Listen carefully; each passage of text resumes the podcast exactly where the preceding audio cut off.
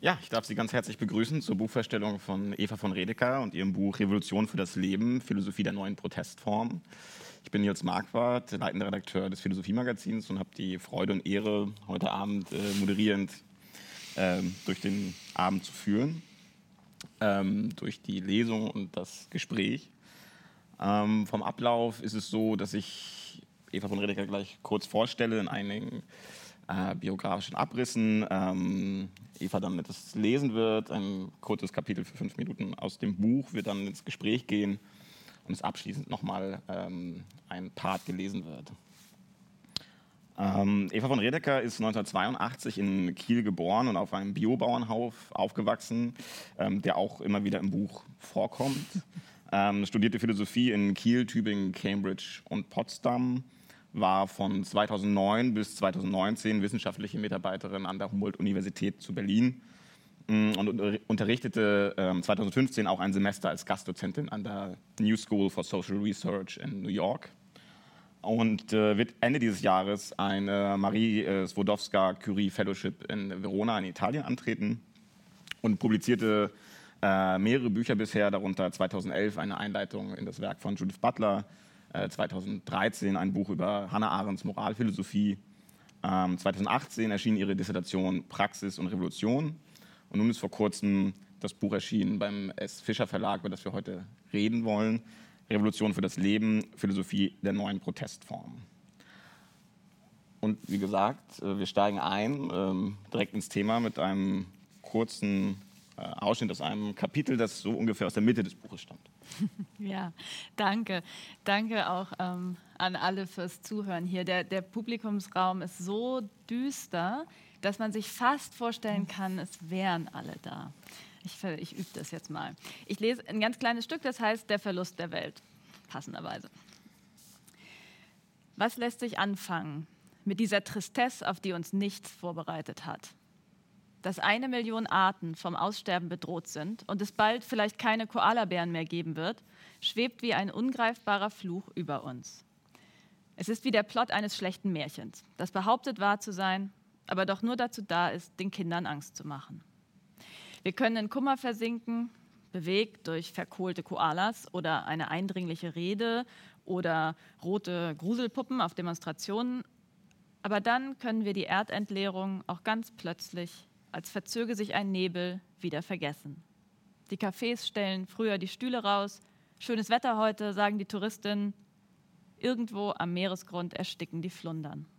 Wir merken es nicht.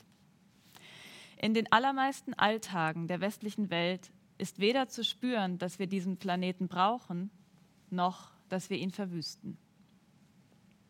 Doch verlieren werden wir den Planeten nicht. Die Erde wird bleiben. Sie wird weniger fruchtbaren Boden bieten und über weite Gebiete hinweg vergiftet sein. Sie wird Methan dampfend abgetaut sein, wo sie über Jahrmillionen von Eis bedeckt war. Sie wird überschwemmt sein, wo Jahrtausende lang Menschen siedelten, wo sie Städte, Straßen, Flughäfen bauten. Waldbestände, die unfassbar reichhaltige Biotope entwickelt haben, werden zu Asche zerfallen sein. Wüsten werden weiter wachsen. Aber die Erde verlieren wir nicht. Und selbst eine so verheerte Erde wird immer noch weitaus lebensfreundlicher sein als der Mars, von dessen Besiedlung sich ein paar kindische Geschäftsmänner Rettung erhoffen. Wir verlieren nicht die Erde, aber unsere vertraute Welt. Und wir können uns die kommenden Verluste nicht vorstellen, weil wir ohnehin schon weltlos leben. Hannah Arendt führt diese Haltung, in der einen die öffentlichen Belange nicht kümmern, auf die abendländische Innerlichkeit zurück.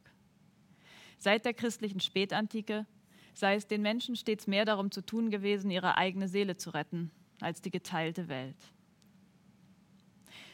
In unserer Selbsterhaltung durch sachliche Sachherrschaft ist diese Weltabkehr in der Gleichgültigkeit gegenüber dem Stoff geradezu zementiert. Die Sachherrschaft lehrt, sich einzig um sein Eigentum zu kümmern, als eigene Welt, ohne jedes Gespür für den lebendigen Gesamtzusammenhang. Man konzentriert seinen Willen auf ein klar umgrenztes Gebiet, schaltet und waltet darin, das jenseits des Zauns geht schließlich nichts an. Und im Konkurrenzkampf der Verwertung wird erst recht jedes Leben zu einer einsamen Linie gestützt. Bestehend aus lauter Punkten, die keine Bedeutung haben, nur immer ich, ich, ich rufen. Die Linie kann auf- oder absteigen, an jedem Punkt kann gewonnen oder verloren werden, aber natürlich nicht die Welt. Nur der sogenannte eigene Erfolg oder, wenn es hart kommt, das eigene Leben. Wir sind daran gewöhnt, die Welt zu verlieren. Das ist unsere Form, in ihr zu leben. Wir werden nicht plötzlich schockiert innehalten und alle Hebel umlegen, wenn der nächste Grenzwert überschritten ist oder eine noch süßere Tierart ausstirbt. Gibt es eigentlich eine süßere als Koalabären? Wir werden in Quarantäne und Verteilungskämpfen stecken und unsere Gleichgültigkeit gegenüber dem Verlust von Leben weiter an Obdachlosen und Migrantinnen stärken. Von der Warte dessen, dass bis jetzt alles einigermaßen lief und nun unerwartet der Zusammenbruch käme, wird die Sache nicht greifbarer. Für den afrikanischen Kontinent, sagt dagegen die ugandische Aktivistin Vanessa Nakate, ist der Klimawandel nicht etwas, das in Zukunft eintreten wird. Er ist schon da und beeinträchtigt die Leben der Menschen. Die einzige Perspektive, aus der man hoffen kann, im Angesichts der Katastrophe Orientierung zu gewinnen, ist die, die erkennt, dass die Katastrophe schon da ist. Wir zerstören die geteilte Welt, deren drohenden Untergang wir jetzt nicht wahrhaben wollen, in Wahrheit seit Jahrhunderten. Jede Eroberung, jede profitable Verschiebung der Frontlinie, jedes Vordringen in angeblich unbekannte Gefilde, alles immer nur Weltverlust. Immer nur Kopie desselben Herrschaftsmusters. Usurpation, Rendite, Erschöpfung. Dann das Staunen, dass dieser Ort irgendwie nicht mehr taugt. Aufbruch zu neuen Ufern, um weiter die Welt verlieren zu können. Es liegt nicht am zukünftigen Ausmaß der Katastrophe, dass wir sie so schwer zu fassen vermögen, sondern an unserer hergebrachten Beziehung zu ihrem Objekt. Danke dir. Ähm, wenn wir da vielleicht direkt anschließen, ein ganz wesentlicher Begriff für dein Buch kam ja eben schon vor, nämlich die Sachherrschaft. Ja, das kommt auf jeder Seite vor. Das kommt auch vor, das stimmt. Und ein anderer, der auch oft vorkommt, ähm, ist Phantombesitz. Und ich glaube, mhm. bevor wir in die, in die Debatte gehen, wäre das vielleicht ganz gut, wenn du beide Begriffe vielleicht einfach nochmal erklärst, weil sie, glaube ich, ja wirklich sehr zentral sind für die ganze Analyse. Mhm. Ja, das stimmt. Ähm, das Ungewöhnliche daran, wie ich hier Kapitalismus analysiere und kritisiere und, und dadurch auch so passend macht zu dem, was ich die Bewegung für das Leben nenne, ist, dass ich es auch ausgehend von der Eigentumsform und nicht nur der Warenform mache. Und Sachherrschaft ist erstmal einfach ein Synonym für Eigentum. Und ich verwende das im ersten Schritt, um was sehr Spezifisches, nämlich die moderne Eigentumsform zu fassen und ähm, was mir wichtig ist oder was ich rausarbeite und immer wieder betone, ist das Charakteristikum des modernen Eigentums, das darin besteht, dass es volle Willkürfreiheit dem Besitzer ermöglicht. Und das heißt eben auch das Recht der, zur Zerstörung oder zum Missbrauch des Gutes, was man besitzt. Und also absolute Sachherrschaft ist dafür der ähm, Terminus technicus. Und indem ich das jetzt als eine, nicht nur als Eigentum, ähm, als Institution Bezug auf Güter ähm, fasse, sondern als Herrschaftsverhältnis insgesamt, fand ich diesen Begriff Sachherrschaft super, weil er sich sozusagen so anbietet, ähm, um das zu übertragen in andere Felder. Und mir scheint, es ist so, dass man alle modernen sozialen Herrschaftsverhältnisse als Beziehung der Sachherrschaft rekonstruieren kann und sagen kann, im Geschlechterverhältnis, im ähm, rassifizierten Verhältnis in unserem Naturverhältnis gibt es überall jeweils eine, und die ist unterschiedlich, sowohl vom Radius als auch ähm, vom Objekt her, eine Komponente, die eigentumsförmig verfasst ist und überschrieben wird an ein souveränes Subjekt. Also zum Beispiel im Patriarchat, die Reproduktionsfähigkeit der Frauen wird so eingehegt wie Eigentum und den modernen Ehemännern überstellt in der ähm, patriarchalen Ehe. Und diese dieses Eigentumsförmige daran, das ist spezifisch. Also es ist nicht so, dass es vorher keine Herrschaft gegeben hätte, aber die war anders strukturiert. So. Und deshalb, wegen dieser Ausweitbarkeit, ähm, scheint mir der Begriff der Sachherrschaft so, so, günstig, weil er dann erlaubt, zu zeigen, dass das, was man in, in intersektionalen Theorien immer versucht zu fassen zu kriegen, nämlich dass diese Herrschaftsformen nicht einfach nebeneinander bestehen und sich irgendwie im Unendlichen schneiden, sondern dass sie sich hier in dieser kapitalistischen modernen Welt schneiden. Das ist Sachherrschaft. Und genau, du hattest mir gleich äh, den, den Phantombesitz hinterher mit aufgegeben. Also, jetzt kann man sagen, naja, schlimme Sache, aber ist ja vorbei. Ja, Sklaverei ist abgeschafft. Ähm, patriarchale Ehe gibt es in der Form auch überhaupt nicht mehr. Und die, ähm, die Diagnose, die hinter diesem Begriff des Phantombesitzes steht, ist eine, die sagt, die sowohl die Identitäten als auch die Ideologien, die sich rausgebildet haben in diesen Herrschaftsverhältnissen, die leben weiter nach Abschaffung der formalen Herrschaftsverhältnisse.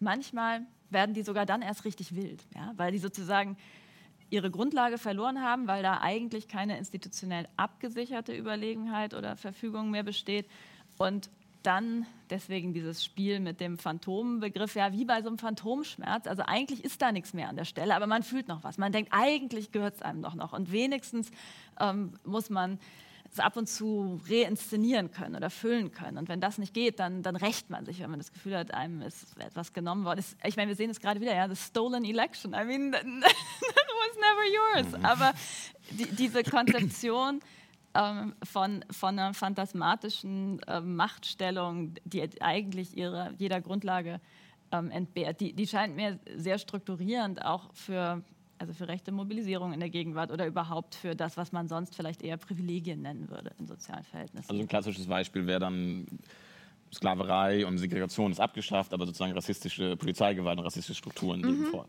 Und, und stellt auch tatsächlich episodisch wieder Momente der Sachherrschaft her. Also mhm. und in dem Moment, in dem die Polizei Gewalt bis hin zu mörderischer Gewalt über die polizierten schwarzen Menschen ausübt, gibt es sozusagen einen Moment, wo es wieder diese Degradierung zum Objekt gibt, also bis hin zum Verunmöglichen von Atmen. Da werden wir, glaube ich, immer wieder noch darauf zurückkommen im Gespräch. Um vielleicht nochmal so einen kleinen, auch historischen Schritt zurückzugehen oder nochmal im Historischen zu bleiben, was ich mich bei der Lektüre des Buches gefragt habe, ist das, was du beschreibst und was ja eben auch in deiner, in deiner Einleitung im Prinzip äh, schon andeutete, also dieses ähm, der Weltverlust im Prinzip, mhm. also die ökologische Zerstörung, aber auch andere Formen der Zerstörung. Du beschreibst es ja im Buch, also diese Kombination aus Ausbeutung, Unterdrückung, Disziplinierung, ökologischer Zerstörung. Du beschreibst es im Buch ja immer sozusagen ähm, gebunden an den Kapitalismus und an kapitalistische Verhältnisse. Ähm, meine Frage war jetzt erstmal nur, noch gar nicht normativ oder so, sondern wirklich erstmal nur, nur historisch, deskriptiv. Ähm, habe ich mich gefragt, ob das, was du beschreibst, tatsächlich ähm, Kapitalismus ist oder ob das erstmal industrielle Moderne ist, was ja insofern mhm. ein Unterschied wäre, weil man ja eben sagen könnte, dass ähm, zum, beispielsweise was die ökologische Destruktion angeht, ja sozialistische Staaten ähm, oder andere nicht kapitalistische Staaten teilweise mindestens genauso destruktiv mhm. waren, wenn nicht noch destruktiver. Also man kennt diese ganzen Modernis Modernisierungsprojekte in der frühen Sowjetunion, die ökologisch völlig äh, fatal waren, bis hin äh, zur DDR, wo ähm, ich glaube, bis jetzt ist es ja immer noch so, dass ein, ein wesentlicher Teil der CO2-Einsparungen, die Deutschland ähm, in den letzten 30 Jahren gemacht hat, laufen auf die Abschaltung der ähm, ostdeutschen Industrieanlagen zurück. Also die Frage wäre, ähm, inwiefern ähm, ist es sozusagen, oder in deiner Analyse, inwiefern ist es spezifisch an den Kapitalismus gebunden und nicht industrielle Moderne als solches? Mhm. Also das ist natürlich genau die Frage. Jetzt ist es irgendwie noch, ist es nicht eigentlich noch viel größer und wird es nicht unscharf? Und ich bin ja schon ganz stolz, dass es im Vergleich zu dem, was in der Dialektik der Aufklärung passiert, mit instrumentaler Vernunft global seit den ersten Mythen, ist es ja geradezu konkretistisch. Ja? Nur Eigentum, nur Sachherrschaft, nur, und genauso würde ich das beschreiben, industrielle oder vielleicht auch kolonisierende Moderne. Und ich würde jetzt aber sagen, also das mit der, der Tatsache, dass der real existierende Sozialismus umso, also oder mindestens mal genauso umweltschädlich war. Ähm, einerseits kann man natürlich sagen, ja, und das hilft immer herrlich in so antikommunistischen Diskussionen, also um Himmels Willen, Sie wollen doch nicht, der Sozialismus war doch noch viel schlimmer. Ähm, dass man sagt, naja, meine Analyse ist ja gerade, dass man mit beiden brechen muss, mit der Profitlogik und mit der Eigentumslogik und diese, dieses ähm, Modell der, der, Sachherrschaft, das wurde eben gerade nicht überwunden. So, das hat weiter gewirkt durch den Sozialismus, den wir gesehen haben. Und ja auch, was ähm, das Verhältnis über Menschen und auch über Arbeitskraft anging, ja, also das Autoritäre daran. Trotzdem würde ich aber sagen, dass die dass es nicht einfach eine moderne Kritik ist, sondern dass die moderne, die wir kennen, eben eine ist, die kapitalistisch durchstrukturiert ist, auch noch da, wo sie realsozialistisch war. Denn das war mhm. Sozialismus in ein paar Ländern, die wiederum in der Konkurrenz mit kapitalistischen und auch in der direkten Konkurrenz um sozusagen kapitalistisch vorstrukturierte Bedürfniserfüllung standen. Und ja, darin gleichzeitig auch, also man kann ja mit Arendt sagen, selber dann Staatskapitalisten waren oder bestimmte Logiken des Wettbewerbs oder der Profitmaximierung selbst das nicht ausgesetzt haben und die der, der Eigentumsfixierung schon mal gar nicht, nur dass es dann eben Volkseigentum war und nicht Privateigentum so würde ich das versuchen anzusiedeln. Also um zu sagen, der bleibt schon der, das kapitalistische Motor, aber ähm, der, den industriellen Sozialismus, den wir gesehen haben, den erfasst es hoffentlich mit. Ist ja auch gut so. Du machst ja in dem Buch zwei Sachen, die ähm, ich sag mal, äh, deskriptiv erklärungsbedürftig sind. In einem, in einem, Nur äh, zwei? Äh, zwei, zwei ganz große. Ähm, zumindest in so einem Kontext linker Theoriebildung. Ähm, und das erste wäre ja, was ja auch schon in deiner Einleitung ähm, deutlich geworden ist, oder was im Prinzip ja schon im, ähm, im äh, Titel des Buches deutlich wird, du rekurrierst ähm, auf den Begriff des Lebens und mhm. auch auf die Natur. Ähm, und man könnte jetzt ja sagen, wenn man das jetzt sehr, also, äh, sehr runterbricht, dass gerade so in den vergangenen Jahrzehnten es äh, Theoriestränge gab, wo mit Bezug auf Leben und Natur so die biopolitischen Alarmglocken sozusagen mhm. äh, klingeln. Also Foucault, Agamben und so weiter äh, sind da diese Stichworte. Ähm, weil man lange zumindest oder bis heute ähm, immer sozusagen den Verdacht hegt, wer äh, auf das Leben rekurriert und auf die Natur, der mhm. führt im Prinzip sinistre Motive im Schilde, mhm. eigentlich sozusagen, um, eine, um Herrschaftsansprüche geltend zu machen, äh, um diese im Zweifelsfall eben auch zu naturalisieren, bis hin zu dann auch politischen Phänomenen wie den Marsch fürs Leben, der von Abtreibungsgegnerinnen und Gegnern kommt.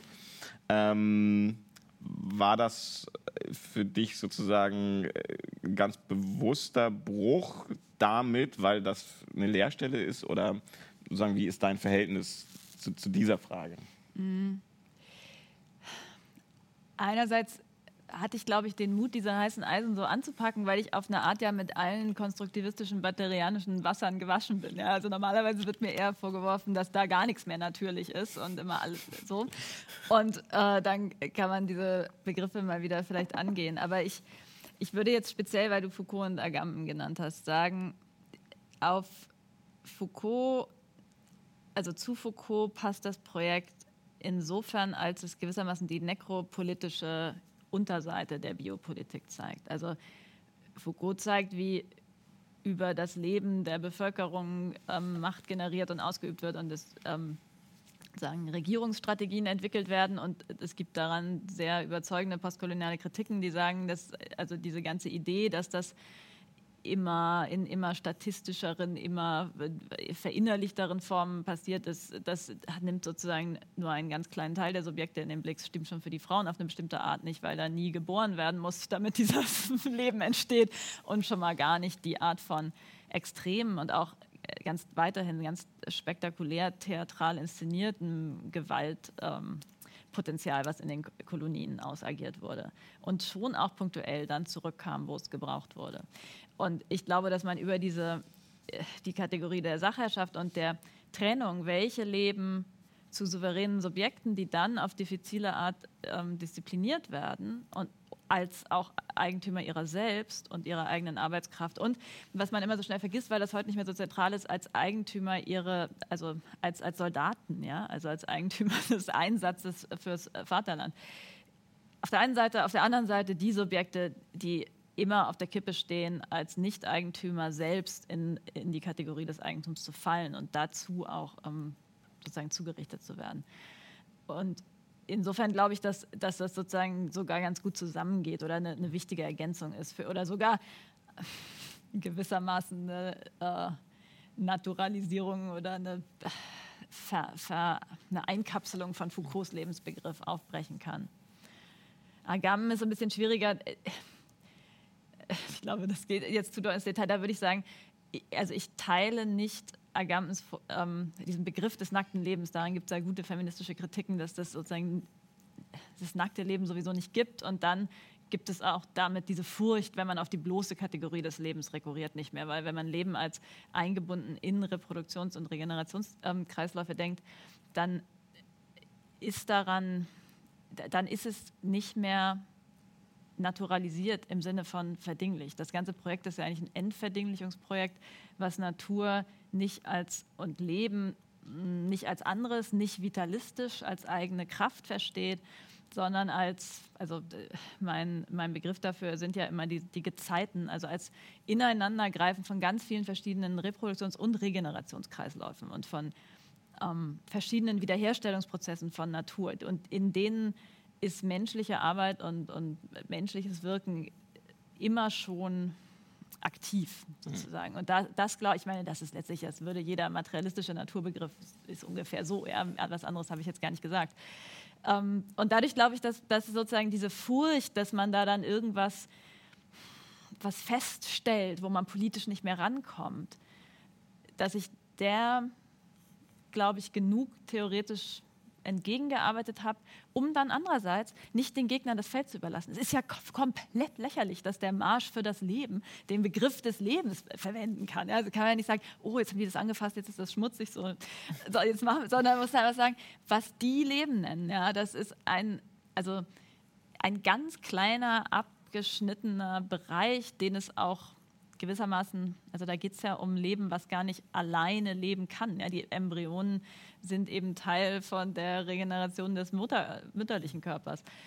Ähm, und eine Art, also um das auseinanderzukriegen, würde ich immer sagen, die ja, sowohl traditionalistischen bis hin, die, bis hin zu auch faschistischen Bezügen aufs Leben erkennt man daran, dass diese letztlich die sachherrschaftliche Einteilung des Lebens affirmieren und sagen, wir wollen das Leben so, wie sozusagen eingehegt ist, als Frauenkörper, der patriarchal zum Beispiel beherrscht wird. So wollen wir es erhalten. Das nennen wir Leben. Mhm. Und dagegen muss man, glaube ich, einen anderen Lebensbegriff setzen, der weiter ist, also der gewissermaßen auch unbändiger ist und der die Regeneration der Lebensgrundlagen insgesamt mitdenken kann und mhm. nicht nur sozusagen diese herrschaftsförmig ausgestanzten Teile. So, also so würde ich da sozusagen rum ähm, damit hantieren und ich glaube, dass, dass man viel gewinnt, wenn man das nicht, weil, weil sonst, also ne, Wiederkehr des Verdrängten, ja, dann macht man es nicht als gute Konstruktivistin und dann kommen irgendwelche komplett mystischen Naturphilosophien wieder hoch und das scheint mir... Wie, wie würdest du dann... Ähm also wie man weiß, ist das, das Gegenteil oder der Gegensatz vom Leben ist der Tod. Und ähm, weil du jetzt den Faschismus angesprochen hast, da gibt es ja eine sehr eigentümliche Kombination von Leben und Tod. Also mhm. einerseits, das hast du ja beschrieben, gibt es diese ähm, ähm, diesen faschistischen Zugang zum Leben bis hin zur Geburtenpolitik und mhm. Geburtenförderung. Andererseits gibt es ja auch, ist Faschismus ja auch mal ein Todeskult in gewisser mhm. Hinsicht. Also die spanischen Faschisten unter Franco, die hatten ja wirklich das, das Motto Viva la muerte, also mhm. äh, es lebe der Tod. Also da, da gibt es ja sozusagen eine, eine ganz eigentümliche Verklammerung von Leben und Tod auf der einen Seite. Ähm, das sprichst du in deinem Buch ja auch an wenn du jetzt aber dein eigenes Konzept von Leben, das du ja schon angedeutet hast, also das Netz, die Netzwerke, das Eingesponnensein von Leben, vielleicht, wenn du es nochmal beschreiben magst, vor dem, vor dem Hintergrund, zu welchem Verhältnis zum Tod ähm, mhm. steht das Leben bei dir? Also genau, bei im Faschismus würde ich sagen, da wird das Aussterben der anderen organisiert und das eigene Leben auf das herrschaftsgestützte eigene Leben als eigentliches Leben oder als Natur mystifiziert und glorifiziert und, und sozusagen dadurch versucht zu verschleiern, wo, dass es durch den Tod der anderen gestützt ist. Ähm und wenn ich, ich finde das super, auf meiner Website sage ich, Eva denkt über Revolution und Eigentum nach, manchmal auch über Leben und Tod, also jetzt, jetzt Tod. Ich würde sagen, die Revolution für das Leben ist kein Kampf gegen den Tod. Das wäre verrückt. Es ist aber ein Kampf gegen den sozialen Tod. Es ist ein Kampf gegen den unnötig verfrühten Tod. Also zum Beispiel Ruth ähm, Wilson Gilmore beschreibt ja Rassismus auch als den sozusagen vorzeitig ähm, erzwungenen Tod bestimmter Gruppen. Und die die Unterscheidung scheint mir total wichtig. Also, ich meine, wenn wir jetzt hier über den Tod reden, um sowas denken zu können wie einen freien, friedlichen Tod. Ja? Der Tod, äh, ein Leben, in dem man nicht mehr auf dem Sterben der anderen, auf dem Rücken des lebendigen Todseins anderer, auch anderer Kreaturen, natürlicher Kreislauf erlebt. Das wäre auf eine Art ein freies Leben, das man vielleicht auch viel ähm, versöhnter dann verlassen könnte, weil man das Gefühl hat, man, man hat eben seine Zeit gelebt und das war nicht die Zeit jemanden anderes. So. Und die, insofern würde ich, ja, würde ich sagen, das ist keine, man verschließt da nicht die Augen davor, dass es irgendwie auch Tod gibt. Aber dafür so, also die Negativität, wenn wir es jetzt mal dialektisch ausdrücken, das passiert von selbst. Ja, das mhm. müssen wir nicht herstellen. Das ist aber, aber der, der, Punkt ist ja auch, also historisch gesehen ist ja interessant, du sagst, es passiert von selbst. Es gibt ja durchaus auch in der, in der linken Revolutionsrhetorik ähm, eine starke Tradition, wo man sagt, also das Sterben für die Revolution ähm, ist ja sozusagen diese heroische Geste, die man mhm. sozusagen durch die Geschichte hin verfolgen kann. Würde das denn bedeuten, dass man sozusagen mit so einer Tradition ähm, der, des heroischen in den Todgehens für, den, äh, für die Revolution, dass, das, dass man das aus, auch ausstreichen müsste in jeder Form? Ja, ich glaube, das sind Männerfantasien. Nee, das war ja eigentlich schon das Projekt in dem letzten Buch, ja, dass, dass sozusagen dieses Leben für die Revolution wichtiger ist als das Sterben für die Revolution. Und ich will nicht sagen, also ich glaube, ich verstehe die Verlockung so gut, ja, des Märtyrertums. Ich auf eine Art schreibt man sowas ja auch, um sich was auszureden, was einem vielleicht leichter läge. Also so Opfer oder Avantgarde und Führerkult. Ich könnte mir schon voll, aber ich glaube, das ist einfach ein Irrweg. Und, der, und ist zum Beispiel, also wenn man das jetzt dann genealogisch herleiten will, ist diese Vorstellung von Martyrium ja auch ganz eng verknüpft mit dieser soldatischen Logik. Ich bin das Eigentum des Staats, des Vaterlands, Kaisers, wie auch immer, und lass mich dann eben besiegel das, indem ich in der Schlacht sterbe. Und das überträgt man dann einfach in, in das ähm, Setting der Revolution, die aber, wenn man sie als Bürgerkrieg versteht, sowieso immer schon zum Scheitern verurteilt ist. Denn das, was machst du? Hast du die Leute erobert und besiegt, aber musst sie weiter unterdrücken? Toll. Du schreibst ja auch, dass das ja, um den letzten Punkt zum Tod zu machen vielleicht, ähm, dass ja eben der, beim Faschismus der, der Punkt ist, dass es nie aufhören darf. Also ja, dass es genau. irgendwie wie eine, wie, eine, wie eine Zwiebel ist, die sich sozusagen immer schält. Also am Anfang sind es äh, Juden und äh, äh, äh, Kommunisten, dann sind es die Asozialen und so weiter. Also sozusagen ist es, äh, also gerade weil der Faschismus ja auch so, so theorielos ist, mhm. äh, sozusagen muss er immer nach vorne stürzen und er darf, also eigentlich ist es eine Maschine, die nie stillstehen darf. Ja, genau. Und ich meine, das meine ich mit dem organisiertes Aussterben der mhm. anderen. Ja, du brauchst immer wen, den du aktiv aussterben machst, weil um dich deines eigenen Lebens zu vergewissern. Und ich meine, diese unverhohlene Affirmation von Covid jetzt, von zum Beispiel so jemandem wie Bolsonaro, das steht genau in der Tradition, ja, dass, dass man jetzt einen neuen Mechanismus gefunden hat, den man bejahen kann und der dann quasi natürlich diese Lektion vornimmt, die man eh vornehmen wollte. Die Armen und vor allem irgendwie die Indigenen sterben eben zuerst. Neben der ähm, neben dem Bezug auf das Leben und auf der Natur, das eben ein Punkt war, äh, der äh, neben den vielen, die erklärungsbedürftig sind, äh, im positiven Sinne erklärungsbedürftig, ähm, ist es äh, vielleicht noch was Zweites, weil du beschreibst, ähm, immer wieder kommst du darauf zurück und äh, nicht ausschließlich, aber eben auch beschreibst und forderst solidarische Netzwerke, die ähm, sich im Kleinen abspielen, auf Mikroebene, auf Mesoebene, aber eben ganz oft im konkreten Zusammenleben, in einer gewissen Form der Nachbarschaftlichkeit. Und es gibt ja ähm, zumindest einen gewissen Strang auch äh, äh, linker Theorie und Ideengeschichte, die dann so sagen würde, naja, gut und schön auf der Ebene, aber dann bleibt das halt so eine Kleingruppentheorie. Ähm, oder äh, noch zugespitzer gesagt, es gibt die, die amerikanische Politologin ähm, Jodie Deans, äh, Jodie Dean, die mal gesagt hat, äh, Goldman Sachs ist es egal, ob du Hühner züchtest. Also ist das, ist, ist das sozusagen, siehst du, hast du das antizipiert sozusagen, dass das ja sozusagen ist, was man, was man sagen könnte, dass im Prinzip ähm, sagt, dass, dass am Ende bleibt das bei einer kleinen, also wenn man über Solidarität spricht, muss man irgendwie äh, eingestehen, dass das am Ende Kleingruppentheorien sind oder würdest du das äh, strikt zurückweisen?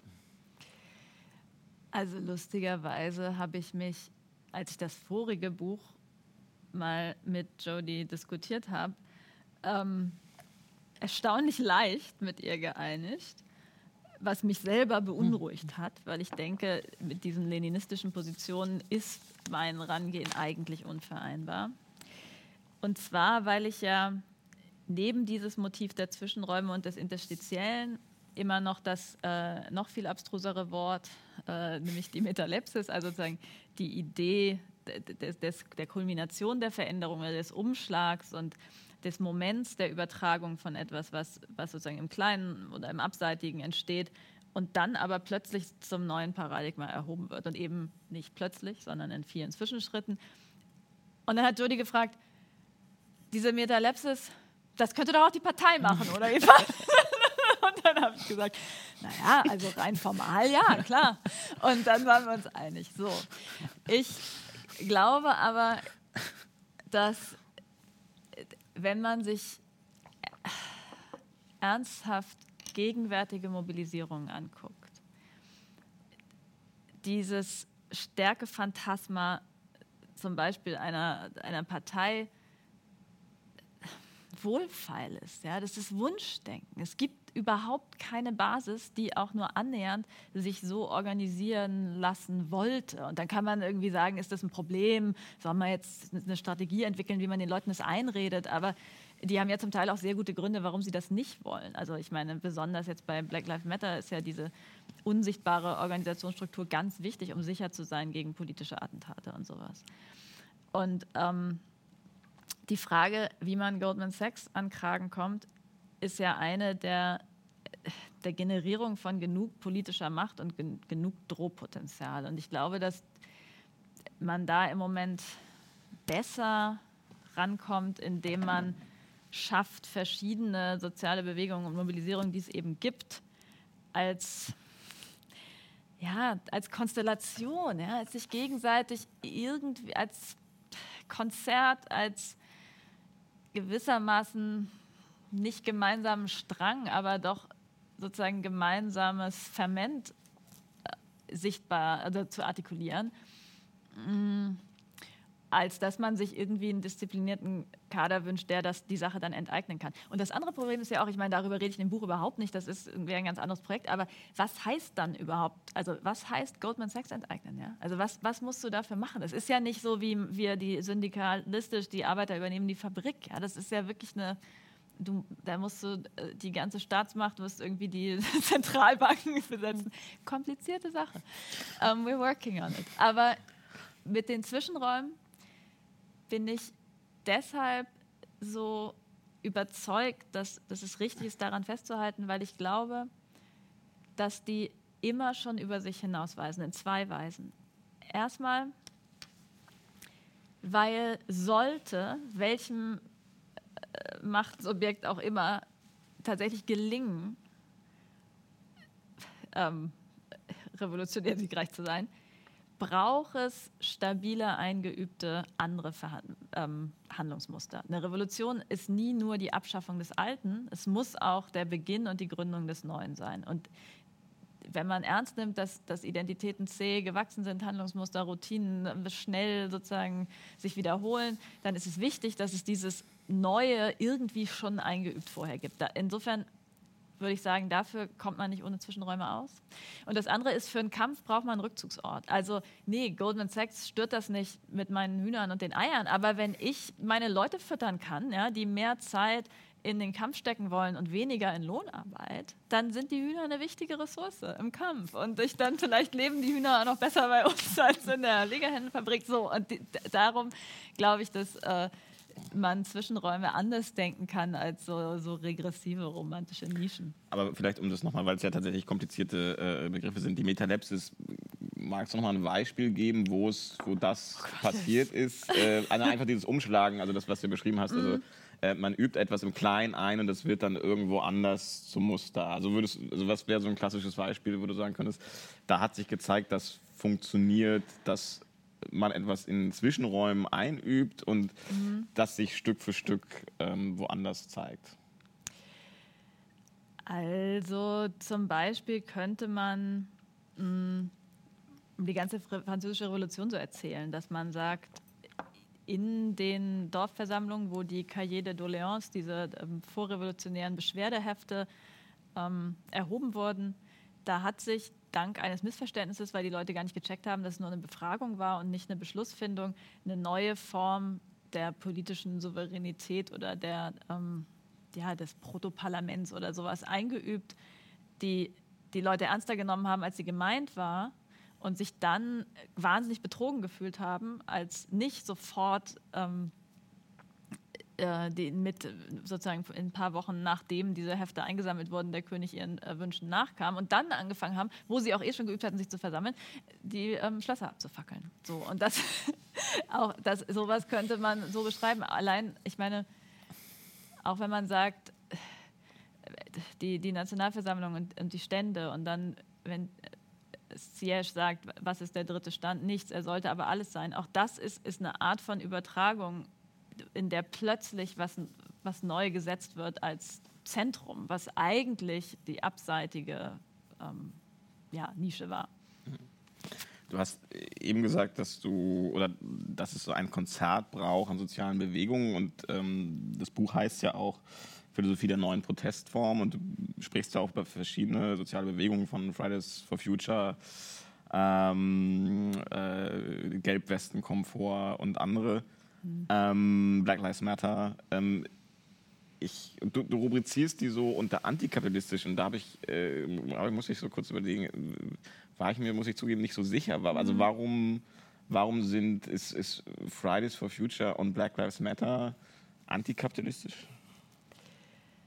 Also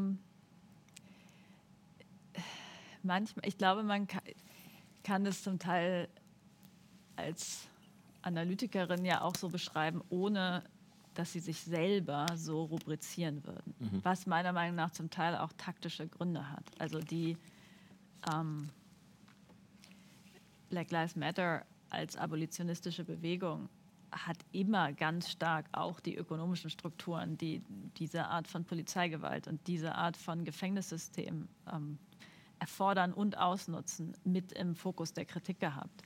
Und andererseits sind die natürlich sehr klug darin, die vom äh, Parolen als Mobilisierungszentrum zu setzen, die überhaupt also Chance auf Echo haben. Ja? Und das hat, ist ja jetzt schon von Black Lives Matter zu Defund the Police gewachsen. Ähm, wenn man guckt, wie, mit welcher Vehemenz und welchem auch, also gesamtgesellschaftlichen Horizont da viele Aktivistinnen viele Sachen, also sich artikulieren, würde ich sagen, sozusagen in, in den radikalen Teilen der Bewegung, natürlich ist das antikapitalistisch. Ja. Es ist, äh, trotzdem steht und fällt, glaube ich, damit nicht meine Analyse, sondern ich würde ja sagen, letztendlich sind das Bewegungen gegen die Sachherrschaft in verschiedenen Teilen. So, mehr müssen die von sich selber nicht behaupten. Und Fridays for Future ist dann eben gegen die, die Sachherrschaft über die Natur. Und dann ist es, und dann kann man sich entweder hinstellen, ähm, Jodie Dean haben wir jetzt hier schon im Raum, aber das tun ja auch andere und sagen, Kinder, ihr habt es nicht gecheckt, ja, ihr müsst jetzt mal wirklich gegen den Kapitalismus kämpfen, das ist das Wichtigste. Oder man sagt, vielleicht weisen die auf eine Dimension unserer Gesellschaft hin, die tiefer und fundamentaler, also tiefer verankert und, und, grundlegender für die kapitalistische Ordnung ist, als wir bisher vielleicht sogar richtig verstanden hatten. Und das ist ja genau der Versuch des ersten Teils des Buchs, sowas zu machen, was, was sonst vielleicht die ähm, ähm, Racial Capitalism-Analysen machen zu und was Federici aus feministischer Sicht mit dem Kapitalismus macht und sagt, diese intersektionalen Unterdrückungsverhältnisse, diese Form von Naturbeherrschung, das ist kein Zufall. Ja? Das ist Teil dessen, wie die Maschine läuft. Und du kannst den Kapitalismus auch von daher angreifen, wenn, wenn man wirklich nicht mehr plündern dürfte und wenn man, wenn man nicht mehr die Zukunft zerstören dürfte und wenn man nicht mehr links und rechts den Müll abspalten könnte dann wäre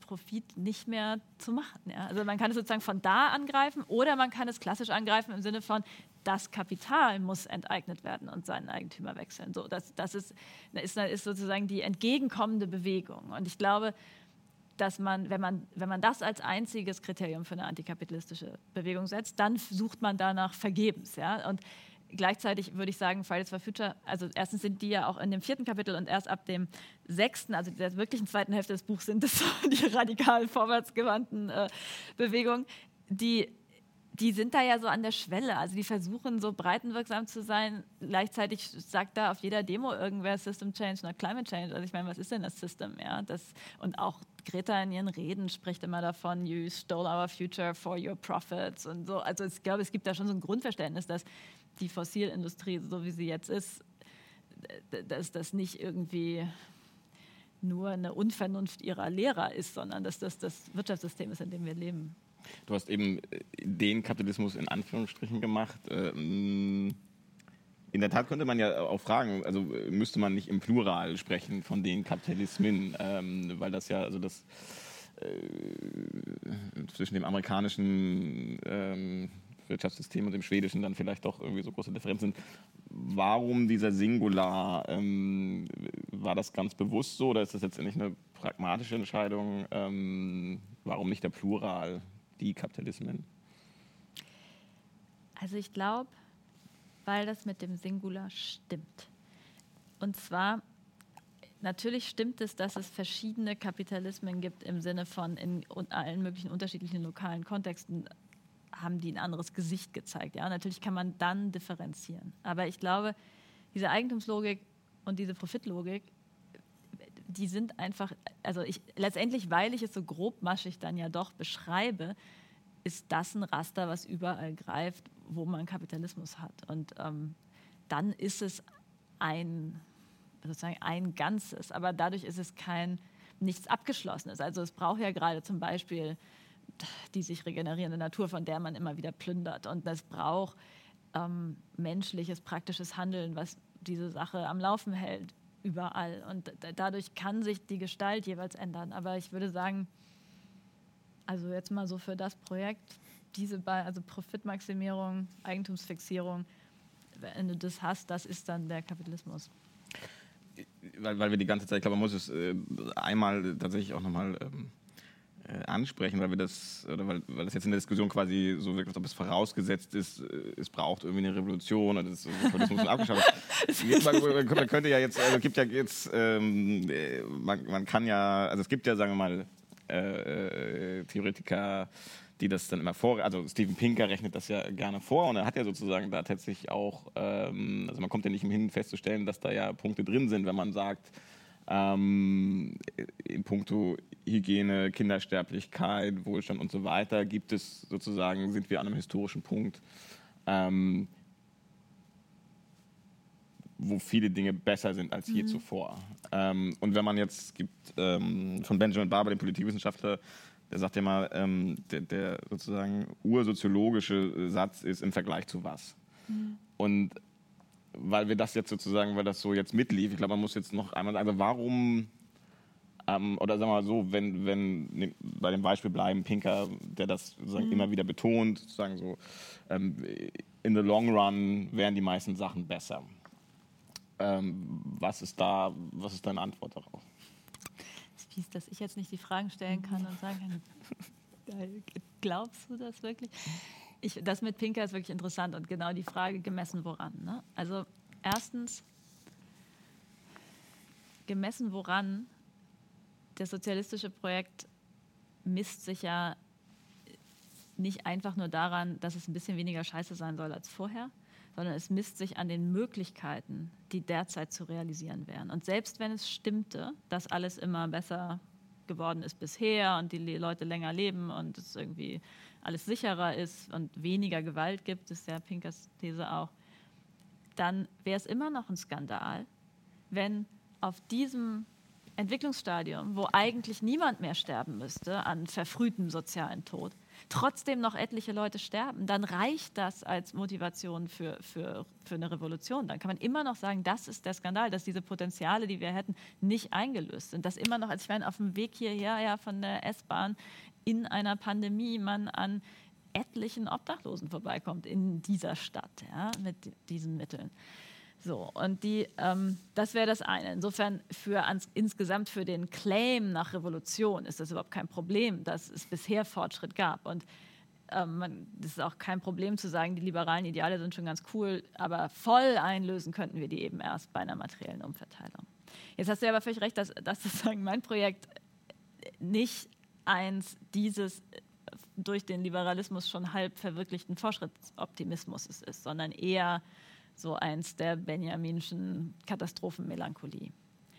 Und da muss ich wirklich sagen, also und insofern, ja, natürlich halte ich den Pinkert für hanebüchenden Unfug. Und zwar erstens, selbst wenn es stimmen sollte für die Menschen, es geht hier ja auch um die Lebensgrundlagen, um Pflanzen, Tiere, ja, um Artensterben. Also die Biomasse der Wildtiere hat sich in den letzten 50 Jahren um 80 Prozent verringert auf der Erde. Also da ist schon mal ganz viel Leben, was zerstört ist. Und dann, wenn man sich, und selbst wenn es stimmen sollte, und ich meine, die zwei Rezensionen, die ich gelesen habe, haben auch gesagt, die Datenbasis ist total problematisch und äh, heikel, aber selbst wenn es stimmen sollte, dass bisher die Überlebenschancen der Menschen besser geworden wären, an einem historischen Punkt, wo alle vernünftige Wissenschaft sich einig ist, dass wir vor großen destruktiven globalen Veränderungen ähm, stehen, planetar, ist dieser Trend dann eben damit beendet. Und das ist er ja nicht über Nacht, sondern weil man übersehen hat, dass bestimmte Destruktionspotenziale schon angelegt waren in dieser Entwicklung die ganze Zeit. Und die, also ich meine, eine so eine Zahl, ja, dieses, dass in 50 Jahren 20 Prozent der Erdoberfläche so warm sind, dass da Menschen nicht mehr leben können, was 30 Prozent des Siedlungs, äh, der, der, der Weltbevölkerung beträfe in ihrem Siedlungsgebiet. Ja? Und ich meine, da kann man ja keiner sagen, dass dann dass da irgendwie immer weiter die Gewalt weniger werden wird, also außer uns gelingt zwischendurch eine solidarische ähm, Revolution. Und angesichts dieser, dieses Wissensstandes, ja, da muss ich wirklich sagen, also dass da dieser Typ in irgendeiner amerikanischen Elite-Uni sitzt und sagt, alles wird immer besser. Also ich habe eigentlich, also ich, ich glaube, dafür haben wir irgendwie keine Zeit. Du hast, du hast eben gerade gesagt, dass dein Projekt eigentlich ähm, eher so ein Benjaminsches Melancholie-Projekt ist. Aber ich finde es interessant, weil es äh, ja in der Tat die Frage aufwirft, also auch wenn man Klimabewegung nimmt und, und auch Black Lives Matter nimmt, die ja, also I Can't Breath und wo ja eine große Trauer immer mit verbunden ist und eine große Melancholie. Jetzt ist sozusagen in linken Diskursen spielt Melancholie sowieso immer eine große Rolle in verschiedenen Kontexten. Aber erstmal ist es ja ungewöhnlich, dass das ähm, ein Ausgangspunkt ist, die, die Trauer und die Melancholie. Historisch mhm. gesehen äh, war es dann oft wahrscheinlich eher der Furor oder die Wut. Ähm, inwiefern, also wie, wie würdest du den Konnex sehen zwischen Trauer und Betrauern und Melancholie mhm. und ähm, politischem Engagement zum Beispiel? Also ich finde die, ähm, die Texte, die es dazu gibt aus der AIDS-Epidemie von, von ACT UP-Vordenkern, also zum Beispiel Douglas Crimp zu Trauer und also Mourning and Militancy, ja, Trauer und Militanz, die finde ich total toll, weil ich finde, dass also Trauer ist ein welterschließender Affekt. Es ist was, wo, wo man sich klar macht, dass etwas verloren ist oder dass etwas sich verändert hat. Und das kann, glaube ich, wichtiger Teil von Analysen sein. Damit daraus aber Handlungspotenzial entsteht, muss ja ein zusätzlicher Schritt eintreten. Zum Beispiel einer, der sagt, dieser Verlust, den ich vertraue, betraue gerade, vielleicht muss man dann Vertrauen erfinden als Wort, das ist kein natürlicher Tod, das ist ein sozialer Tod. Oder das ist keine Katastrophe das, oder kein externer Schicksalsschlag, das ist eine systemimmanente Gewalt. Und wenn einem das klar wird, dann sind andere Handlungsformen als das Trauern angemessen. Und ich meine, was mich in dem, und eben zum Beispiel dann direkt Wut, ja, also Empörung, aber die ist nicht, die kommt nicht von woanders her, sondern die kommt aus der zu Ende durchgearbeiteten oder ähm, analysierten Trauer. Und ich meine, was mich in dem Buch wirklich interessiert hat, unter anderem, weil das eben die, die Bewegung, also besonders stark ja Extinction Rebellion, aber auch Fridays for Future so, so aufbringen, diese Frage, wie, wie geht man überhaupt mit diesem Schock der kommenden Katastrophe um oder mit der Trauer, die das auslöst, wenn einem, man sich das einfach mal klar macht, was da alles weggeht. Ja? Also ich, meine Freundin ist ja Linguistin und macht gerade ein Projekt zu Vogelstimmen. Und die hat mir gestern einfach nur so vorgespielt, weil sie da dabei war, das, das irgendwie auszuwerten. So, so ein Pinguin, wie, der, wie die. Und ich habe plötzlich kurz gedacht, stell mir vor, ja, es kann sein, in ein paar Jahrzehnten, dann hast du diesen Ruf nur noch in deinem Internetarchiv, aber nicht mehr in der Antarktis. Also es ist einfach unfassbar.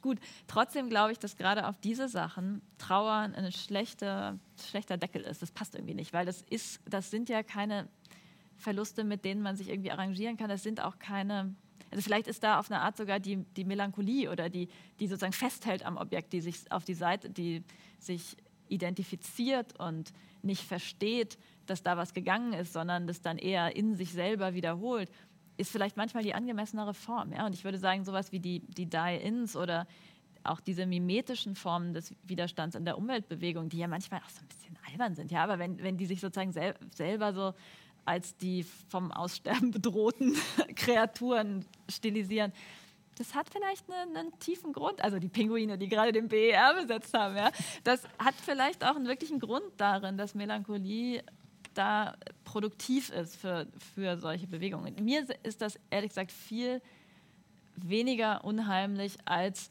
diese Zukunftseinpeitschung von wir müssen jetzt, damit es den Enkeln besser geht. Irgendwie habe ich so das Gefühl, wenn man, wenn man nur aus der, daraus seine Motivation kriegt, dass das Reich muss irgendwie aus, der, aus, dem, aus der, dem bereits Geschehenen passieren. Und meinst du nicht, dass das ein psychopolitisch oder wie man das nennen wollte, ein großer Hebel ist. Also gerade weil es eben. Nee, weißt du was, das glaube ich nicht, weil das nee? geht denen um ihre Enkel und das dann, wenn die anderen sterben, egal. Ich glaube wirklich nicht. Ich glaube, da ist man sofort in, in so einer Bevölkerungspolitik, die.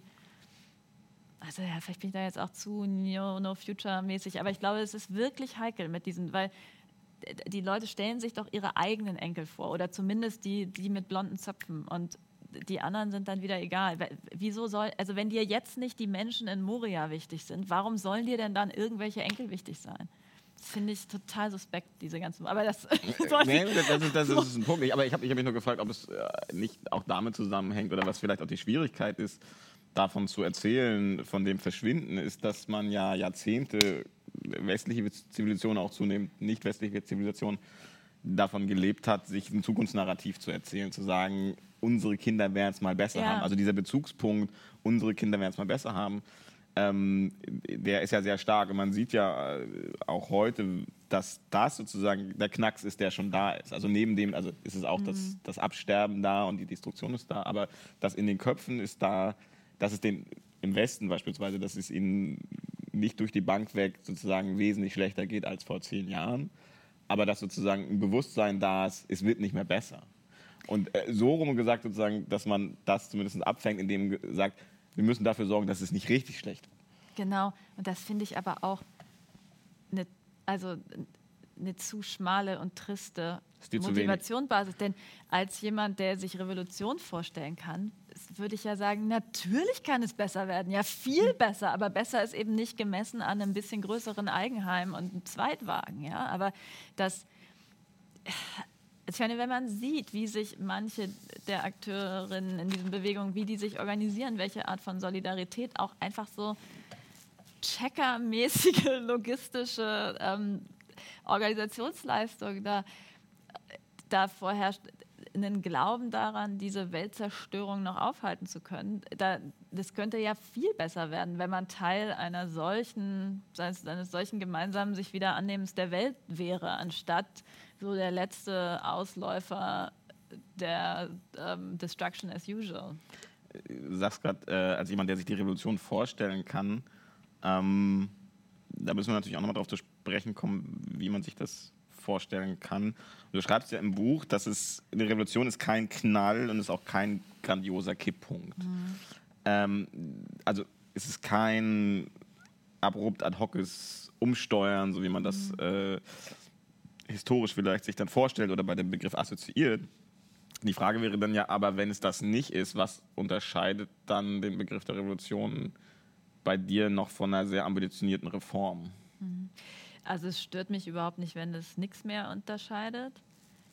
wenn man es unterscheiden will, würde ich es einmal unterscheiden mit, der, mit dem Radius. Also in der Revolution geht es irgendwie ums Ganze und in, Reform, in der Reform ging es ums ein Teilgebiet. Und wenn ich sowas sage wie unser westlich moderner Weltbezug muss sich ändern, dann ist also mehr so das Ganze.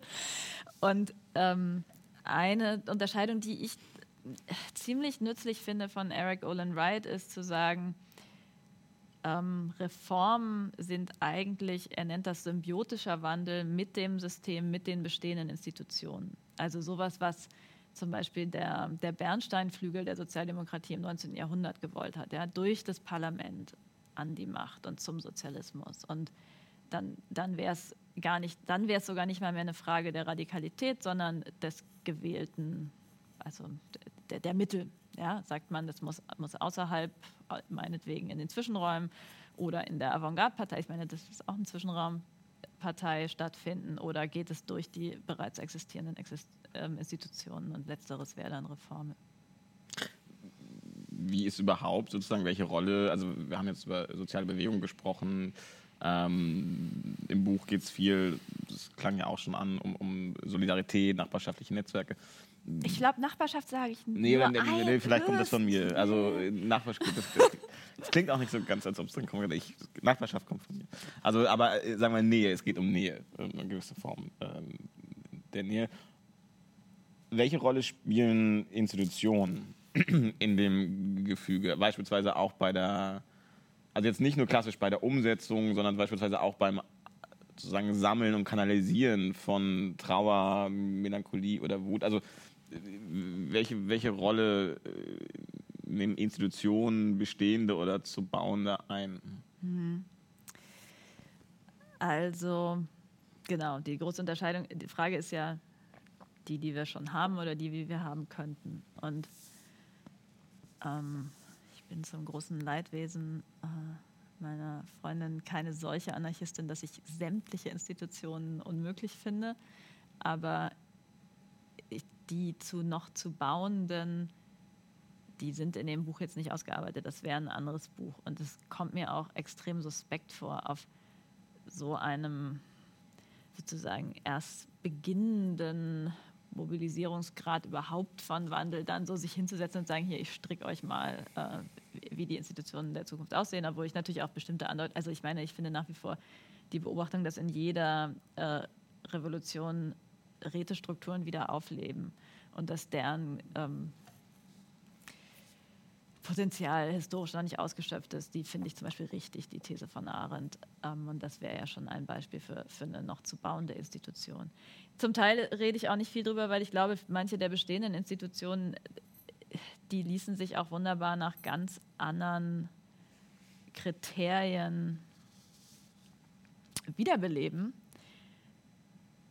Bin aber überzeugt, dass es im Moment aussichtslos ist, innerhalb der, der Apparate zu. Also, aber ich glaube, gerade wenn einem liegt daran, bestimmte Institutionen, also die Parteien, Gewerkschaften, Parlament zu retten, braucht man eine massive Mobilisierung außerhalb, also sozusagen das alte APO-Argument, um die genug unter Druck zu setzen und um genug Manövrierraum zu haben und nicht schon gleich sozusagen so passförmige Subjektivierungen und ähm, Möglichkeitsspielräume äh, ja, preiszugeben, in denen dann wirkliche Alternativen nicht mehr denkbar sind. Wir haben ja gerade einen Kapitalismus ohne Systemkonkurrenz. Ja, das, muss, das, ist so krass, was das heißt für die Bewegung, dass so, so schlecht oder problematisch die Alternative war. Es gab also die, diejenigen, die das, die KapitalbesitzerInnen mussten Angst, die wussten historisch, dass es möglich ist, das auch zu verlieren. Und da im Moment gibt es diese Angst ja kaum. Ja. Und ich glaube, deswegen ja, wenn man will, dass in den Institutionen irgendwas ein bisschen nach links geht und es nochmal irgendwie einen besseren Mietpreisdeckel gibt oder so, da, da kommt man, glaube ich, eher hin, indem man sehr weitreichende Horizonte außerhalb dessen eröffnet. Was macht dich denn zuversichtlich, dass, ähm, weil du von unter den, den Druck aufbauen sprachst, dass das die jetzigen Protestformen, die du beschreibst, dass das nicht das gleiche passiert mit denen wie mit Occupy Wall Street? Also da bin ich tatsächlich zuversichtlich. Ich bin überhaupt nicht zuversichtlich, dass das große Chancen hat zu gelingen. Ja? Das ist, also man denkt ja eher andersrum, wenn es jetzt überhaupt noch gelingen soll, dann wie oder auf welcher Grundlage und dann rückwärts sozusagen baut man das aus, also schlägt sich sozusagen auf die, die Seite, die aber vielleicht die Seite des Scheiterns ist, aber eben trotzdem die richtige. Occupy, entweder beschreibt man Occupy sowieso schon als erste kleine ähm, Aufflagern oder Welle so einer Art von Revolution für das Leben, die, die sich formiert hat. Oder man sagt, deren Problem war ja, dass,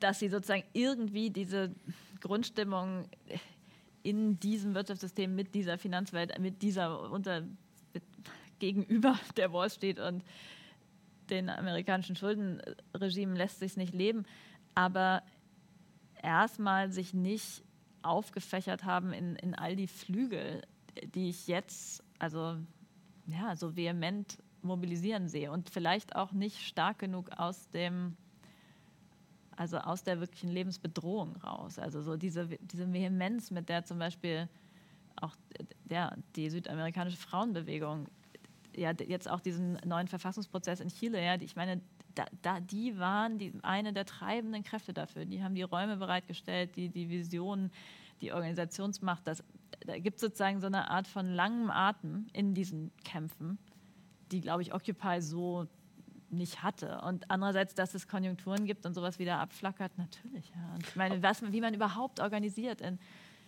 in Zeiten von Austerität jetzt mal, also und Pandemie, wo, wie man, und deswegen, also ich habe eben auf die Nähe nicht eingegangen, ja.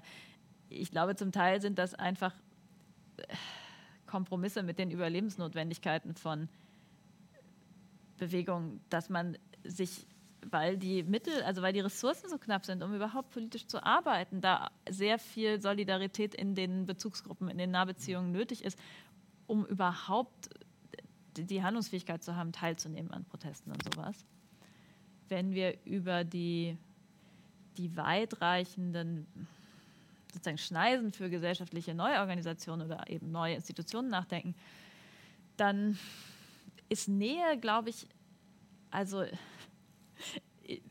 ich bin Norddeutsche, ja, ich kann super ohne Nähe. Ich bin, ich finde ja sogar diese zwei Meter Abstand total entspannend most of the time. Ja. Also ich, Solidarität als Kooperation ist vielleicht was, was irgendwie herzlich und, und nett klingt oder so, aber das lässt sich ganz abstrakt ähm, und formal organisieren und es lässt sich organisieren in größte, in Abstand, mit solidarischer Abstandnahme, mit Distanzwahrung. Also ich glaube wirklich, dass eigentlich eine der, der wichtigen, eines der wichtigsten Themen der, der nächsten äh, Mobilisierungswellen auch dieses solidarische sich Distanz gewähren ist und dass man also da auch jetzt was gelernt hat in, in der Pandemie. Und es ist ja der Kapitalismus, der uns Nähe aufzwingt. Ja? Du musst weiter zur Arbeit, du musst in dieses verdammte Geschäft gehen und einkaufen und dich da drängeln. Und du auch die die kapitalistische Arbeitswelt ist ja eine, in der einem ständig Nähe aufgezwungen wird, die man so vielleicht gerne gar nicht hätte. Also ich meine, wir sind noch nicht mal so weit, dass Frauen sich sicher sein können in den Betrieben und äh, Büros, wo sie arbeiten, nicht irgendwie ständig angegrapscht zu werden oder nicht oder immerhin nicht äh, dann, wenn selbst wenn das nicht ist, dafür zuständig zu sein, irgendwie nett zu sein und Kaffee zu kochen und sowas. Also ich glaube, es gibt auch viel falsche Nähe, die man loswerden könnte mit so einer Kritik der Sachherrschaft oder des eingehegten Lebens, auf das dann immer schon die anderen Anspruch haben. Also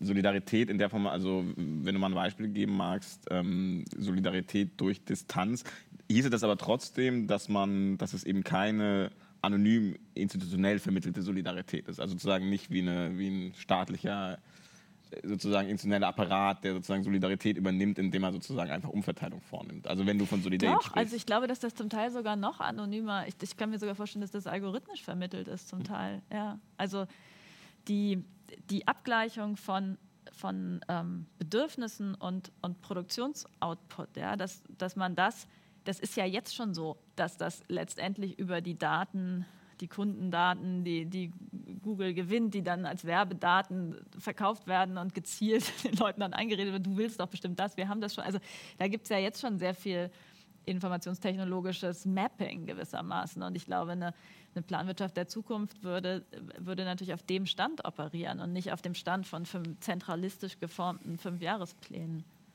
Und das wäre viel anonymer, als wenn man immer noch im Kaufhaus quatschen muss.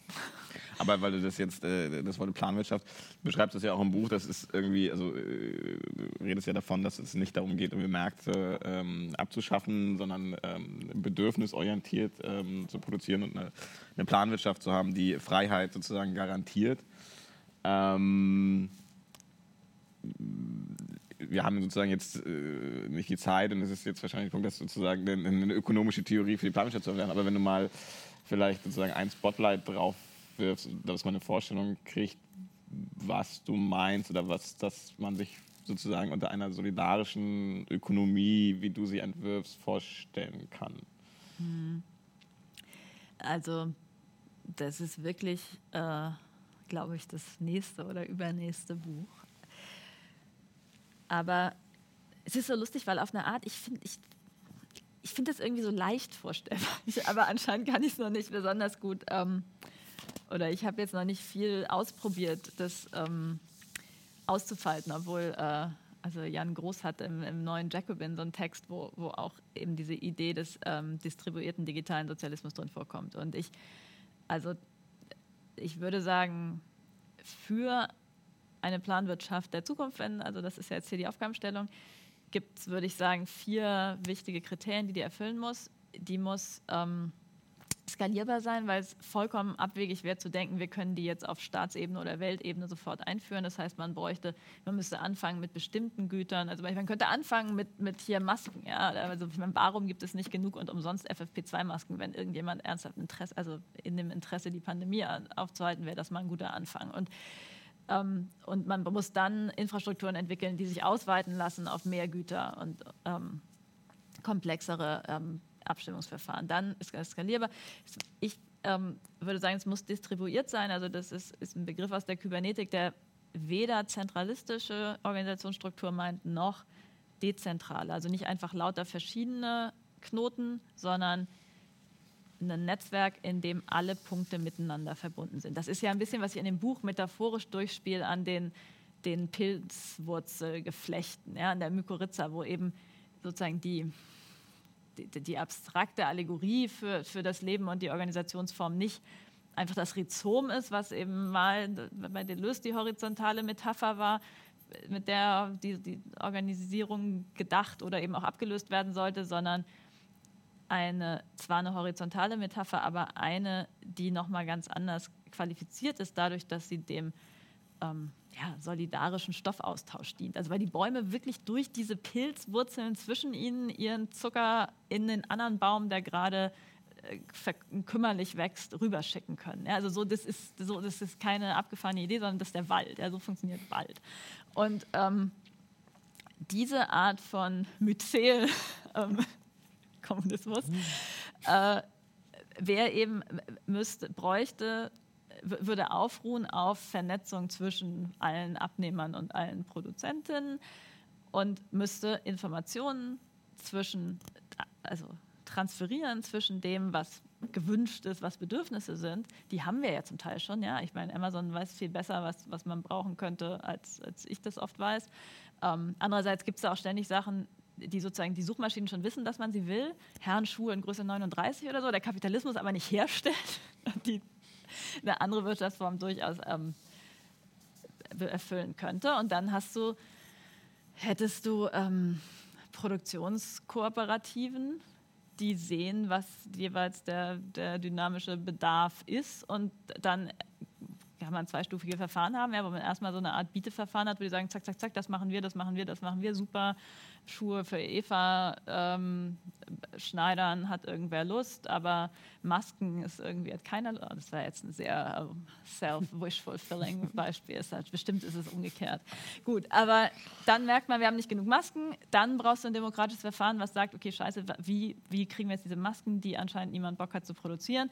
Und dann muss man sich fragen, also wenn man dann eben nicht einfach in Arbeitszwang äh, verfallen will, muss man sagen, gut, vielleicht können wir das Maskenproduzieren anders organisieren, dass es angenehmer ist und wir, vielleicht finden wir, wir könnten jetzt, wo alle wissen, dass es wirklich dringend ist, finden wir nochmal neue Motivationen und so weiter. So, so und das, ich glaube, das kann man nicht auf einen Schlag einführen, sowas, aber in die Richtung gehen ja Debatten zum digitalen Sozialismus und ich, also ich finde das interessant. Glaub, wie würde da Preisbildung dann funktionieren? Also wie, wie, wie würde entschieden werden, wie viel die Maske oder die Evas Schuhe dann kosten?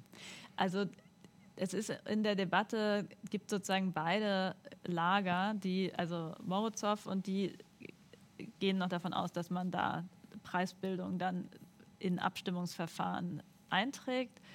Zum, die, die Weltkommune-Leute, also die Freunde der klassenlosen Gesellschaft und also ich muss auch sagen, ich selber gehen eher davon aus, dass man dann auf jeden Fall einen Teil der Güter sogar aus dem, also sozusagen aus dem äh, Geldäquivalenztausch ganz rausnimmt und einfach direkt, also es ist dann eben umsonst. Ja? Du, du hast die entscheidende Frage oder du rechnest den Produktionsaufwand nicht mehr um in den Preis, den du dann mappst auf den, den sozusagen Verkaufspreis, sondern ich glaube ja, das sage ich an einer Stelle im Buch, man müsste viel stärker in den Produktionsprozess mit einspeisen können, sowas wie die Zeit, die jedes Ding hat. Also die, die Dauer, die, die Regenerationsbedingungen all dessen, was man da verbraucht. Und das ist irgendwie, glaube ich, witzlos in Geld umzurechnen. Aber da, also jetzt hast du mich hier so voll zum Quatschen gebracht. Ja? Das steht alles nicht in dem Buch. Das äh, ist, glaube ich, auch was, was man sich nicht so jetzt,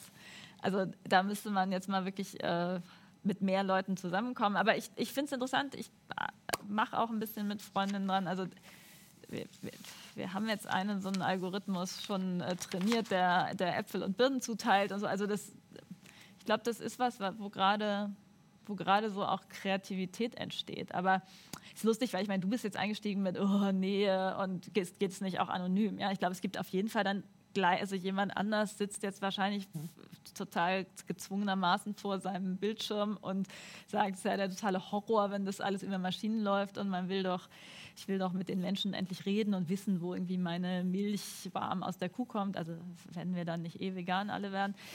Und ähm, wobei, Milch geht vielleicht noch. Man, die Kühe haben ja alle mehr Milchleistung, als was die Kälber brauchen. Also man könnte aufhören mit dieser schrecklichen Praxis, die wir jetzt haben, dass man immer sofort die Kälber tötet, damit es dann Milch gibt. Und ich glaube, dann wäre es okay. Also sozusagen äh, äh, Algorithmen äh, zu, äh, und Natur dialektisch vermittelt zur Rettung quasi. Naja, dialektisch vermittelt. Ich glaube, zum Teil brauchst du auch nicht mal ein dialektisches Verhältnis, sondern einfach nur ein pragmatisches Nebeneinander. Also ich glaube, manche Güter, zum Beispiel eben die landwirtschaftlich hergestellten, das ist am besten die möglichst nah und durchaus auch mit persönlichem Kontakt ähm, zu produzieren und äh, zu überreichen gewissermaßen und andere, die, da will man vielleicht auch lieber anonym ähm, ja, befriedigt wissen und, und, da brauchst du dann anonyme Strukturen. Das muss man austurieren. Aber das wäre ja mal Freiheit, darüber deliberieren und entscheiden und verfügen zu können. Wir kommen äh, so langsam zum Ende. Ähm, ich habe eine Frage noch. Ähm die mich tatsächlich beim Lesen auch interessiert hat, weil wir sprachen heute, als wir äh, über die Protestbewegung sprachen, äh, über Fridays for Future, äh, vor allem in Europa, Black Lives Matter in Amerika. Äh, du hast die Frauenbewegung in Chile genannt. Was äh, auffällt, wenn man über soziale Bewegung spricht, dass ähm, Afrika mittlerweile auch, Fridays for Future, du hast es mhm. eingangs erwähnt, auch vorkommt, aber dass gerade Asien äh, und auch Osteuropa in weiten Teilen, also alles, was man sozusagen, wenn man nach Osten guckt, von Mitteleuropa aus, kommt irgendwie nicht vor. Und insbesondere in China, wo, also wir haben gerade die, die Algorithmen diskutiert und ähm, Verteilungsmechanismen, wo sowas ja, die, haben die, dystopische, die haben die genau, dystopische genau, Variante genau. davon, Sozialkreditkonto, ja. Genau. Ähm, warum, also was, wie, wie, kann man sich das erklären? Ist das, liegt das daran, dass es bei uns einfach so ein, so ein Aufmerksamkeitsdefizit sozusagen dafür gibt oder dass es einfach äh, sich daraus ergibt, dass das in China sozusagen politisch einfach nicht möglich ist, Sozialbewegungen zu bauen, aber wir reden ja nicht nur über China. Ähm, also was glaubst du, warum gibt es diesen, dieses, wenn wir über soziale Bewegungen reden, ja dann doch seit den 70ern immer diesen Fokus auf Südamerika, Europa und USA und gerade sozusagen der Teil der Welt, der ökonomisch gerade wahnsinnig aufholt im, äh, im kapitalistischen Kontext, ähm, der kommt sozusagen da eigentlich überhaupt nicht vor, gefühlt in unserer Medienwahrnehmung. Ja, ich glaube, vielleicht bin ich da auch ein bisschen überfragt. du hast das jetzt ja ganz äh, wohlwollend formuliert, gar nicht als Kritik an dem Buch so sehr, als, Nee, als. Diagnose zur, Nee, nee. zur, dass das eben in der Weltlage auch so ist. Und ich meine, ich war schon sehr damit beschäftigt, überhaupt diese vier Stränge so ineinander zu kriegen. Ich weiß nicht, ob das stimmt, dass sich das nach Osten gewissermaßen nicht ausweiten ließe. Zum Beispiel würde ich sagen, dass die, die Frauenbewegung in Indien und die Mobilisierung gegen ähm, Vergewaltigung sehr also vergleichbare Züge hat zu ähm, auch dem südamerikanischen Feminismus. Und es gibt, ähm, das ist jetzt immer so peinlich, wenn man sich dann an was nur halb erinnert, ja. Aber es gibt in Nordindien gab es eine ganz berühmte, über ein halbes Jahr letzten Herbst, eine riesige Platzbesetzung durch muslimische Wo Frauen. Also in diesem ganzen Kaschmir-Konflikt und auch der, der also diesen neu eingeführten ähm, Entrechtung der, der muslimischen ähm, indischen Bürgerinnen gab es da eine, eine ganz wichtige Mobilisierung, die, die total dieses Motiv der, des sozusagen des Alltagsleben auf die Straße tragen und, und das gewissermaßen vermeintliche Paradox gleichzeitig als, als fromme Muslimen eben bestimmte ähm, ja, sozusagen Verborgenheitspraktiken zu pflegen und trotzdem ganz öffentlich da zu sitzen. Und das war so ein Riesenhype. Also alle Intellektuellen aus Delhi sind immer mit Bussen da hingefahren und da spazieren gegangen, haben sich das angeguckt. Und das sowas sind, sind, glaube ich, ließen sich vielleicht auch als Schauplätze einer Revolution, auch die total schmale und prekäre, aber es gibt ja sogar auch in China eine, eine Umweltbewegung. Aber letztendlich, also ich war schon so froh, wie viel ich bis jetzt so unter diesen Nenner gekriegt habe. Ich fände das ehrlich gesagt auch ganz beruhigend, wenn es dann irgendwann mal ausgereizt ist und ähm, man dann vielleicht andere Kategorien braucht als äh, die Revolution für das Leben. Jetzt sind wir sozusagen über ähm, den Tod ähm, bis hin zu den äh, Algorithmen gekommen und ich glaube, du hast, für, den, äh, hast für den Schluss noch eine ähm, Passage ausgesucht, die ähm, ja, man, man kann fast sagen, uns geradezu optimistisch äh, entlässt. Fast, Genau, bevor jetzt alle ähm, in ihren Abend entlassen werden, noch eine kleine Lesestunde beziehungsweise vier Minuten. Das ist jetzt gewissermaßen der, der ausblickendere Teil ähm, dazu, welche Gestalt jetzt dieser Wandel haben könnte. Die Revolution für das Leben ist keine Weltrettung auf einen Schlag. Sie stellt sich den von Menschen unversehens freigesetzten Kräften, aber ohne sie sich allesamt anzueignen. Sie verwahrt sich vielmehr dagegen, dass diese Kräfte weiter auf die bisherige Weise aufgebracht und Gewaltakte als Kraft verherrlicht werden. Die Revolution für das Leben nimmt sich der in sachlicher Sachherrschaft verloren gegangenen Welt an. Sie zieht sich quer durch den gesellschaftlichen Alltag und globale Verwertungsketten. Überall greift sie gekappte, lebendige Beziehungen auf, um sie in eine andere Wirtschaft zu überführen. Die Revolution für das Leben streikt gegen die Erschöpfung und Abtötung und kämpft um eine Arbeit, die nährt. Alle, aber allen voran die Arbeitenden selbst. Die Revolution für das Leben befreit die Güter aus den Händen derer, die sie zerstören und sich an ihrer Erschöpfung bereichern. Diese Befreiung darf jedoch nicht direkt in die Wiederaneignung aller Weltbestandteile übergehen. Denn aus der Kritik kapitalistischer Sachherrschaft ergibt sich der Bedarf nach einem anderen Umgang mit den Dingen. Die Weltwiederannahme ist nicht nur eine Ersetzung des Subjekts der Verfügung, auch wenn damit schon viel gewonnen wäre. Sie ist eine Absetzung oder wie Daniel Leuk es in seiner Kritik der Souveränität formuliert, eine Entsetzung der Herrschaft. Eine neue Beziehungsweise also, nicht nur unter uns, sondern auch gegenüber den Dingen. Die hören auf, tote Materie zu sein. Und das nicht aufgrund einer magischen Beseelung, sondern aufgrund der Betonung ihrer Eingebundenheit in andere Zyklen. Der Kapitalismus definiert Dinge in zwei Kreisen. Im Zirkel der Eigentumszuschreibung wird bestimmt, wer verfügt, und im Zirkel der Warenproduktion, was es wert ist. Eine ökologisch-solidarische Lebensform müsste fragen, in welche Regenerationszyklen ist das Buch gut eingebunden und wem sollte es anvertraut werden. Die Revolution für das Leben schafft also das Eigentum nicht ab, sie schafft es um. Das erfordert indessen eine andere Operation. Personen müssen von Phantombesitz getrennt werden. Die Fiktion gegenüber einem zum Eigentumsobjekt degradierten Ausschnitt des Lebens, seine Willkür unbehelligt geltend machen zu können, muss aufhören. Diese Fiktion trennt Menschen von Personenstatus und Atemluft. Sie errichtet auf Körpern Beutegründe des Geschlechts. Sie macht unverzichtbare Arbeit zum Wegwerfartikel. Sie stiehlt Land und höhlt die Erde aus. Um das Eigentum umzuschaffen, müssen wir nicht nur Zäune ausreißen. Wir müssen den Phantombesitz vom Sockel stoßen und uns selbst gemein machen. Die westliche revolutionäre Tradition mit ihren Kategorien von Freiheit, Gleichheit und Geschwisterlichkeit hat eine Leerstelle von der Größe des Globus. Freie, gleiche und sogar solidarische Beziehungen verlaufen zwischen Menschen. Aber sie berühren nicht hinreichend die Lebensgrundlagen. Die Schriftstellerin Leanne Betasomesake Simpson, die dem indigenen Volk der Nishnabeg in Kanada angehört, rekonstruiert dagegen ein Freiheitsverständnis, das sich über eine besondere Objektbeziehung vermittelt. Was bedeutet es für mich als Nishnabekwe, in Freiheit zu leben?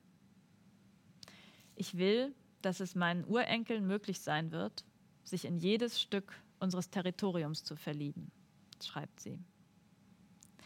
Die Befreiung von der kolonialen Landnahme des kanadischen Staats bewährt sich hier nicht in Eigentumsübertragung, sondern im Raum für eine Liebesbeziehung zum Land. Menschen können sich nur gemein machen, wenn ihr geteiltes seinerseits frei von Sachherrschaft ist. Und ähm, wo wir jetzt hier gerade schon äh, bei der Liebe angekommen waren, wollte ich noch einmal diese, weil das ja irgendwie auch so die, die Buchpremiere oder auch Nachfeier ähm, äh, der Entstehung dieses Buches ist, äh, einmal einen Dank hier in, in den Äther senden an diejenigen, die mit besonders viel Liebe für diesen Text und Geduld mit mir das Schreiben begleitet haben, nämlich ähm, meine Agentin Barbara Wenner und meine Lektorin Jelena Frahm, die eigentlich natürlich auch hier gewesen wären und ähm, ohne die ich also mir das nicht hätte vorstellen können, dass das mal entsteht. Und nun ist es da umso besser. Dann ganz herzlichen Dank dir, ähm, Eva von Redeker, und ähm, herzlichen Dank Ihnen fürs Zuschauen und machen Sie es gut. danke an die Schaubühne und danke an Nils.